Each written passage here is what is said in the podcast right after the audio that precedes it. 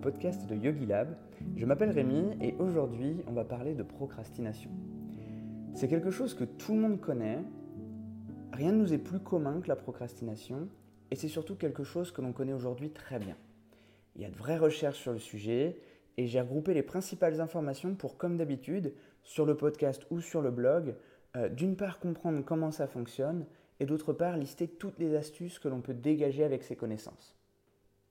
Alors pour commencer, si la procrastination nous concerne tous, c'est parce qu'elle prend racine dans un mécanisme parfaitement naturel du cerveau, la résistance. Le cerveau, il aime la sécurité et la stabilité. Si tous les voyants sont au vert, s'ils se sentent parfaitement en il va vouloir garder les choses inchangées. Après tout, depuis 300 000 ans, les, premières traces de l'Homo sapiens sapiens, eh bien, sa priorité, c'est de survivre. Donc c'est vraiment quelque chose de très profondément ancré en lui. On l'a encore, et cet attachement à, ce que les choses restent inchangées, c'est d'ailleurs décrit comme euh, une des grandes sources de souffrance dans le bouddhisme. S'en détacher, c'est par exemple au cœur du zen. Malheureusement, tout est en changement constant et notre nature nous amène à souhaiter conserver tout inchangé. Donc on a forcément une opposition, euh, ça coince quelque part. De ce fait, eh bien, quand tous les voyants sont au vert, tout mouvement sera considéré comme à même de remettre en cause cette stabilité. Si tout va bien, eh bien changer, c'est potentiellement s'ouvrir à un problème. Donc le cerveau, il va résister au changement par ce qu'on appelle la résistance. Petite parenthèse, le cerveau sait nous passer des messages très clairs et modifier nos comportements quand il se sent en danger. On le voit par exemple avec le vertige, euh, ou plus précisément avec la sensation d'être attiré dans le vide. En fait, ça, c'est hum, le résultat d'une sorte de, confrontation entre deux idées. D'une part, le cerveau sait que euh, nous avons peu de chances de tomber sur le côté en marchant droit. Admettons, vous marchez sur, euh, sur une poutre et de part et d'autre, il y a le vide. Votre cerveau sait que ça vous arrive quand même très rarement de trébucher sur le côté en parfait angle droit avec votre direction euh, et, de tomber deux mètres plus loin. Mais en même temps, il sait aussi que si vous tombez, ben, c'est la fin. Donc pour résoudre ce conflit, eh bien en fait, il crée une sensation d'attirance euh, pour le vide pour nous amener à modifier notre comportement et nous éloigner. Et ben pour la procrastination et les résistances, en fait, c'est pareil. Il souhaite euh, que nous ne changions rien à la situation actuelle, puisqu'elle est sans danger, donc pour le coup on n'a pas besoin de changer, c'est risqué que de changer, alors il crée une sorte de barrière au passage à l'action. On a euh, plusieurs formes de résistance, on va avoir par exemple cette espèce de grosse flemme qui nous, qui nous donne envie de, rien faire et de rester sur le canapé, mais on a euh, des fois l'inverse, on passe à l'action, mais ce n'est pas la bonne action, c'est les, distractions à répétition. On consulte son téléphone une, deux, trois fois, on, consulte Instagram, Facebook, euh, on va se donner même parfois des fausses priorités. Ça peut presque prendre une tournure assez amusante. Euh, on a quelque chose de très important à faire et bizarrement là on va sentir euh, comme une envie de, faire notre paperasse qui traîne pourtant depuis deux semaines. Bah là on va sentir que c'est le bon moment. C'est une sorte de fausse priorité qu'on se donne, euh, que le cerveau nous donne en fait par totale mauvaise foi et qui va nous faire passer à côté de notre passage à l'action. Ça peut être aussi des distractions très brutales, comme d'un coup passer euh, trois heures sur une console, devant la télé, devant YouTube. Donc face à ça, on les a tous expérimentés, ces, formes de, on les a toutes expérimentées, ces formes de résistance. Et face à ça, il y a plusieurs moyens d'agir. Il y a plusieurs moyens d'agir parce qu'on hum, peut agir d'une part sur notre état d'esprit, comme on va le voir, on peut agir sur notre environnement pour réduire au maximum le pouvoir de distraction, et une fois que la procrastination a pris place, qu'elle s'est installée, on peut diminuer virtuellement la complexité de ce qu'on veut faire pour diminuer l'ampleur de la résistance. On va commencer avec l'état d'esprit. C'est simple, euh, la culpabilité renforce la procrastination. On a plusieurs études qui nous le montrent. Donc d'abord, on va commencer par se pardonner d'avoir procrastiné par le passé. Euh, pour vous aider, il y a des choses assez amusantes autour de nous. Par exemple, l'histoire regorge de procrastinateurs. Euh, Léonard de Vinci, pour terminer Mona Lisa, il lui a fallu 16 ans. Quand on voit maintenant l'ampleur de sa création, je pense qu'on peut, on peut trouver euh, euh, plus de facilité à s'excuser pour avoir procrastiné. on va pouvoir aussi se donner de l'élan. Notre cerveau, il construit notre image, l'image de nous-mêmes, à partir de ce que l'on fait. toutes nos actions, tous nos actes sont des espèces de petites briques qui, lui, qui l'aident en fait à construire notre personnalité. Donc, si on procrastine tout le temps, bah, notre cerveau nous voit comme la personne qui procrastine, comme elle respire. Et ça, ben, c'est un cercle vicieux tout tracé. Vous procrastinez. Donc votre inconscient l'intègre à votre personnalité. Par euh, conformité, ben, vous êtes poussé à agir comme tel. Le cerveau souhaite toujours confirmer ce qu'il pense. S'il pense qu'on est une personne qui procrastine, il nous fait procrastiner. On procrastine et donc ça renforce l'image d'une personne qui procrastine. Donc on est de nouveau poussé à procrastiner, etc., etc., etc. Donc euh, il faut y passer un message, on est quelqu'un qui passe à l'action. Et pour ce faire, ben, on peut ruser. Euh, on va jouer sur les mots en quelque sorte et on va essayer d'accomplir des tâches toutes simples. Des tâches presque, presque ridicules. On va jouer sur les mots. Euh, on n'arrive pas à se motiver pour faire ce qu'on a à faire. On, sent qu'on procrastine, on sent la résistance s'installer. On va essayer de faire passer à notre cerveau l'idée que ben, on est une vraie tornade en fait. On est une tornade du rangement, on est une tornade du passage à l'action. Ben, on va se lever, on va aller aligner les chaussures dans l'entrée. Euh, on va prendre un sweat qui traîne, on va le ranger, on va le mettre dans l'armoire. Ça, tout ça, ça demande vraiment très très très peu euh, d'effort, très peu de motivation. C'est pas quelque chose qui va créer une résistance. Et notre cerveau, lui, va se dire bon bah ok, un passage à l'action, deux passages à l'action, trois passages à l'action. Et ça, en fin de compte, ça va créer un cercle vertueux cette fois-ci, où on va renforcer l'image de quelqu'un qui passe à l'action, et on va être poussé par conformité, de la même manière, on va confirmer ce que le, cerveau pense par nos actes. Et dans ce cas-là, bah, on passe à l'action. Donc on, va vraiment euh, jouer sur les mots, ruser avec le cerveau qui en fait, euh, dans le cas de la procrastination, est plutôt de mauvaise foi. Donc pourquoi ne pas y aller euh, avec notre mauvaise foi nous aussi? On va essayer de ruser un peu et d'obtenir un, petit élan qui va nous aider derrière à diminuer l'effet de résistance parce que ce coup-ci, on apparaîtra face au challenge comme quelqu'un qui passe à l'action. Ensuite, une fois qu'on a euh, paramétré cet état d'esprit, on peut passer à l'environnement. L'environnement, c'est simple.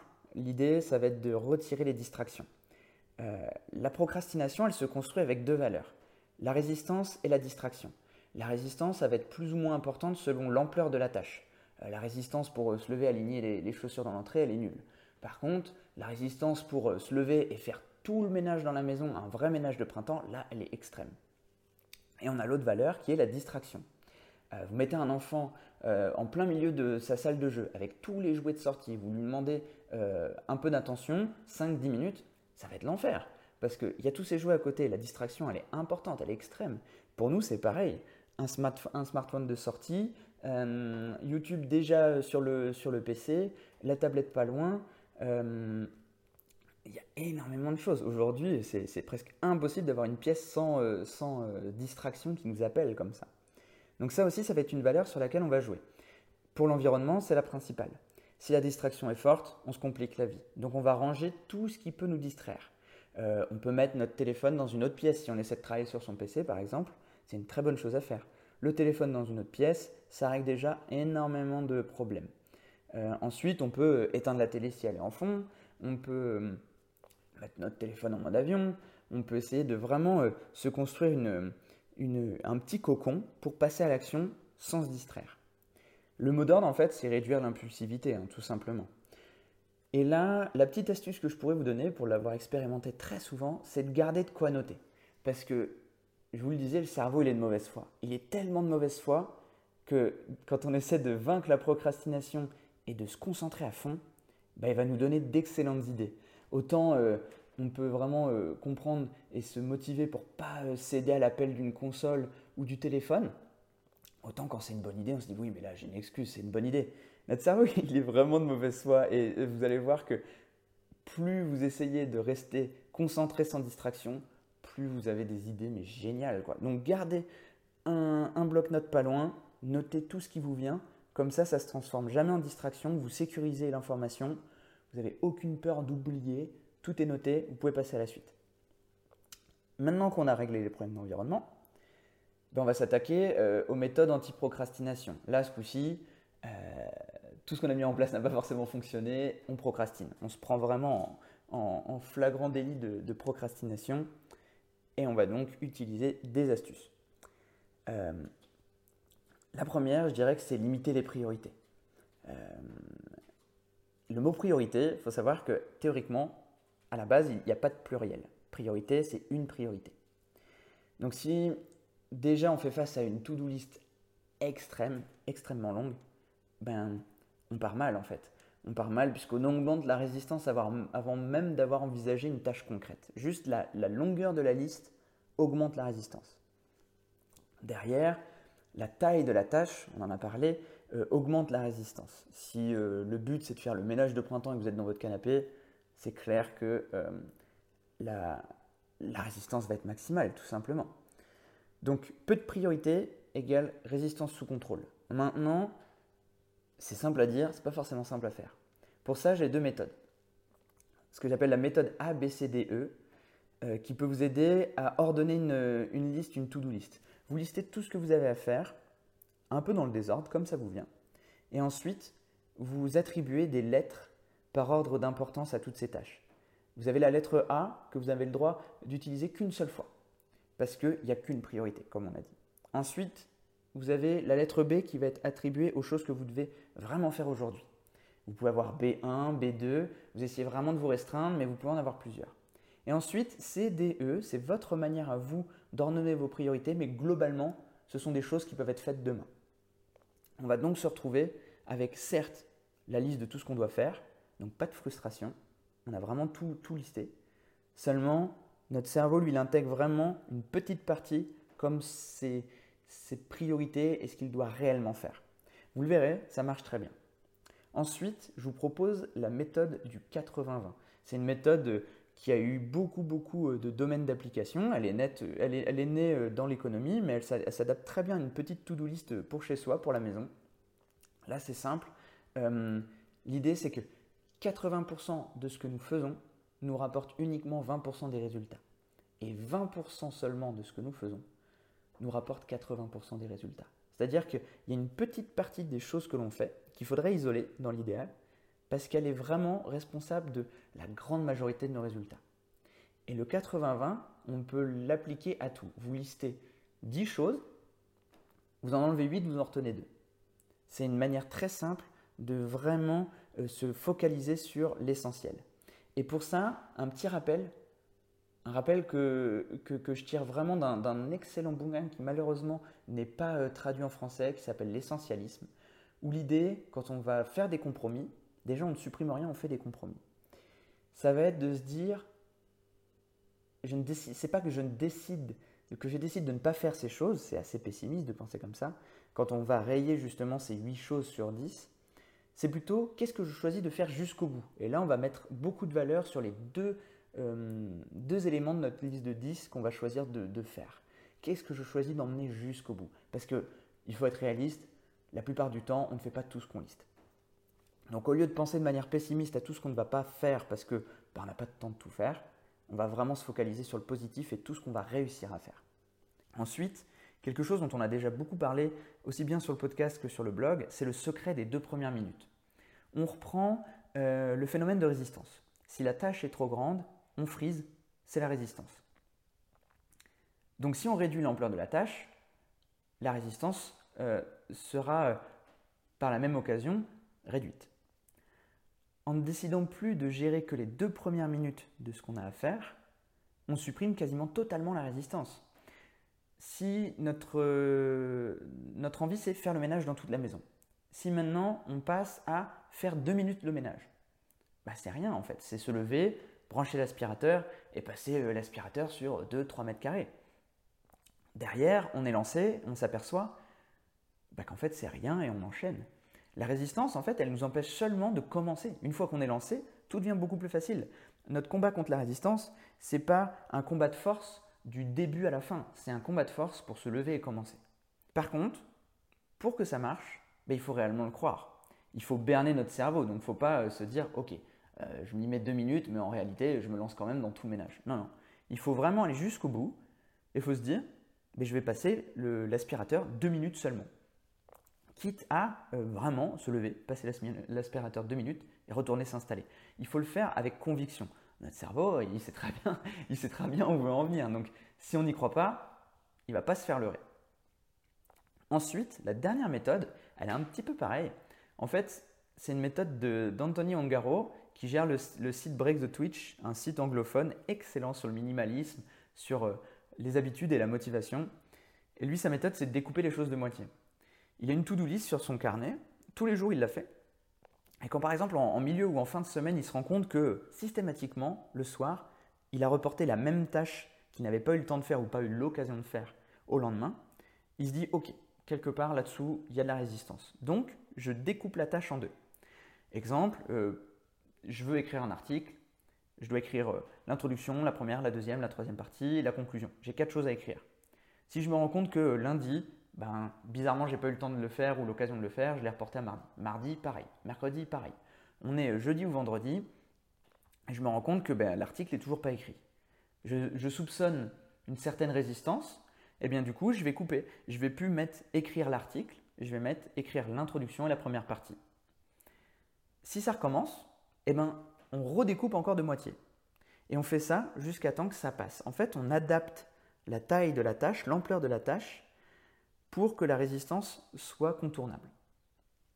Là, on a vu quatre méthodes qui peuvent nous aider, quatre méthodes que vous pouvez euh, mettre en application, tout en même temps, une par une, comme vous voulez. Essayez de voir aussi ce qui marche avec vous, ce qui fonctionne. Et hum, maintenant, je vous propose un petit plus qui est euh, ben, de comprendre pourquoi la méditation est un allié hyper important pour la procrastination. Si vous me suivez sur les réseaux, si vous lisez mes articles, si vous lisez euh, ce que j'écris ici et là, vous voyez que quand je parle de procrastination, je parle de méditation, de quasiment automatiquement. Et eh bien en fait, c'est simple, on a plusieurs études euh, qui nous montrent que euh, les gens qui procrastinent le plus présentent une amygdale plus importante. L'amygdale, c'est une partie du cerveau qui est derrière l'instinct de survie, la réponse, la réponse combat-fuite, les émotions brutales comme la peur, le stress, la rage. Et en fait, il bah, n'y a rien de plus surprenant. Si on regarde, la résistance, elle est basée sur le, fait que la, situation actuelle est sans danger et qu'un changement serait potentiellement à même de bouleverser cette sécurité. Donc, ça fait un peu appel à notre instinct de survie. Quelque part, on peut facilement le relier et l'intellectualiser. Là-dessus, pas de fatalité. C'est pas parce que vous êtes né avec une amygdale plus grosse et que du coup vous procrastinez, vous procrastinez souvent que ben pas de bol, vous allez procrastiner toute votre vie ok, on n'est pas tous nés euh, identiques sur le plan structurel. Par contre, on partage tous une superbe capacité d'adaptation et l'aspect plastique du cerveau. Exemple, si vous ne savez pas jongler et que vous mettez en place une routine d'entraînement, en quelques semaines, votre cerveau il va décupler ses connexions au niveau du cortex moteur pour euh, vous faire gagner en dextérité. Résultat, au tout début, ben, il vous faut une zone importante quand vous jonglez parce que vous envoyez la balle un peu n'importe où et surtout, ben, au-delà de deux balles, ça devient très vite très compliqué. Mais au bout de quelques semaines, vos balles, rien qu'à votre façon de lancer la première balle, on voit que vous savez jongler. Vous savez, un peu comme les pianistes.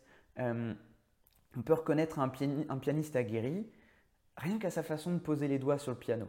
Parce que ce n'est pas une façon d'amateur, entre guillemets, on voit tout de suite le geste fluide, contrôlé, maîtrisé.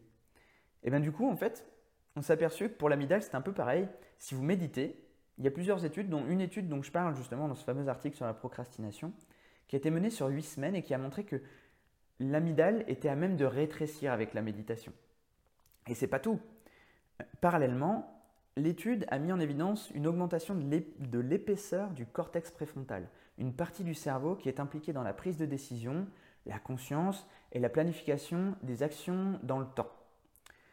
De quoi nous transformer en fait en, en, machine à passer à l'action et à diminuer de manière presque anatomique notre faculté, notre, comment dire, notre propension à procrastiner.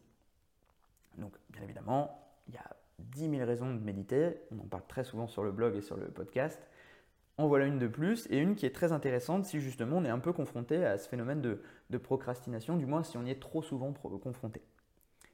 Maintenant, pour terminer, j'ai deux petits plus deux petits plus qu'on pourrait aborder pour justement euh, compléter un peu ce tableau.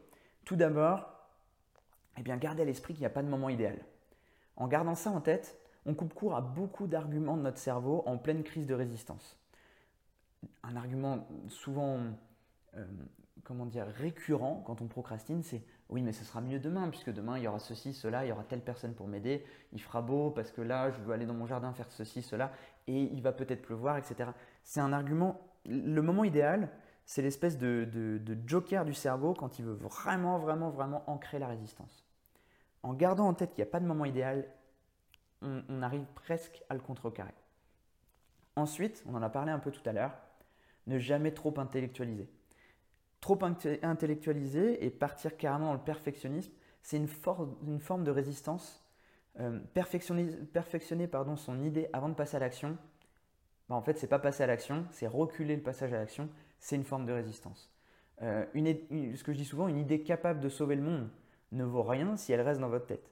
Contrairement à une bonne idée perfectible, qui a des défauts, mais qui a su voir le jour. Ça, c'est deux petits points qui peuvent vraiment compléter notre image de, l'autoroute anti-procrastination et justement nous mettre vraiment sur les bons rails. L'épisode touche à sa fin. J'espère que vous avez eu une petite vue d'ensemble, que vous avez pu, vraiment pu euh, dresser euh, une carte euh, de votre prochain passage à l'action, de, votre de votre prochain plan d'action face à la procrastination et que vous avez vraiment fait le plein d'astuces que vous allez essayer tout ça et très certainement, je vous le garantis, avoir d'excellents résultats.